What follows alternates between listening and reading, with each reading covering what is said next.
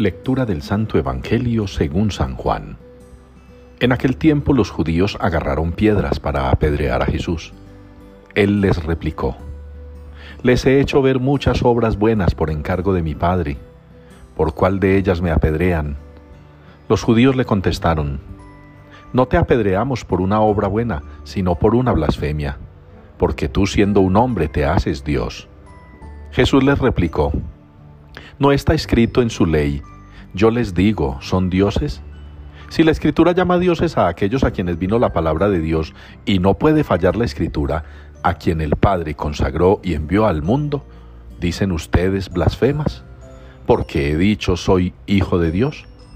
Si no hago las obras de mi Padre, no me crean, pero si las hago, aunque no me crean a mí, crean a las obras, para que comprendan y sepan que el Padre está en mí y yo en el Padre.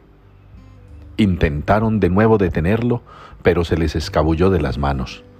Se marchó de nuevo al otro lado del Jordán, al lugar donde antes había bautizado Juan, y se quedó allí.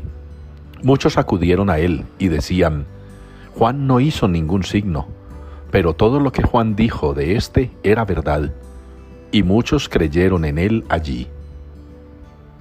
Palabra del Señor. En el peligro invoqué al Señor y Él me escuchó. Es la respuesta con la que participamos hoy en la liturgia del Salmo 17. En el peligro invoqué al Señor y Él me escuchó. Y es que durante estos días la palabra de Dios, en especial el Evangelio, nos está mostrando el peligro en el que está Jesús. Es inminente que le echen mano.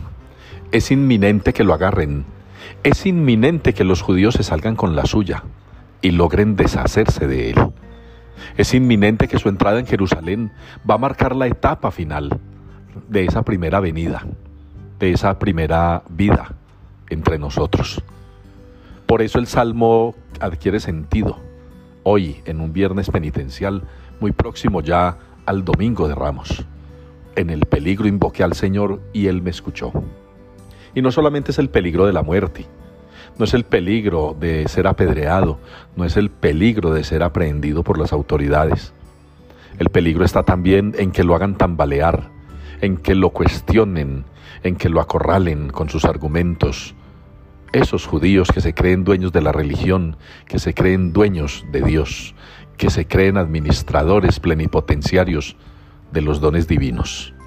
Tan parecido eso a la Iglesia Católica en algunos sentidos pastores y algunos laicos muy comprometidos que se asientan en el poder, que se asientan en la ley, que se asientan en la administración del Espíritu Santo, siendo ellos los que dan y quitan dones a diestra y siniestra.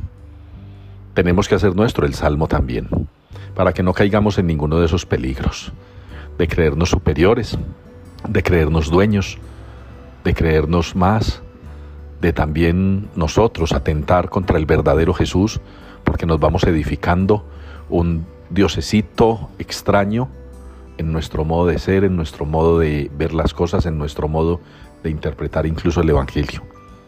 Que el Señor nos libre de caer, que el Señor nos libre de las trampas que nos pone el demonio, así como en la primera lectura se relata las trampas que quieren ponerle al profeta para deshacerse de él.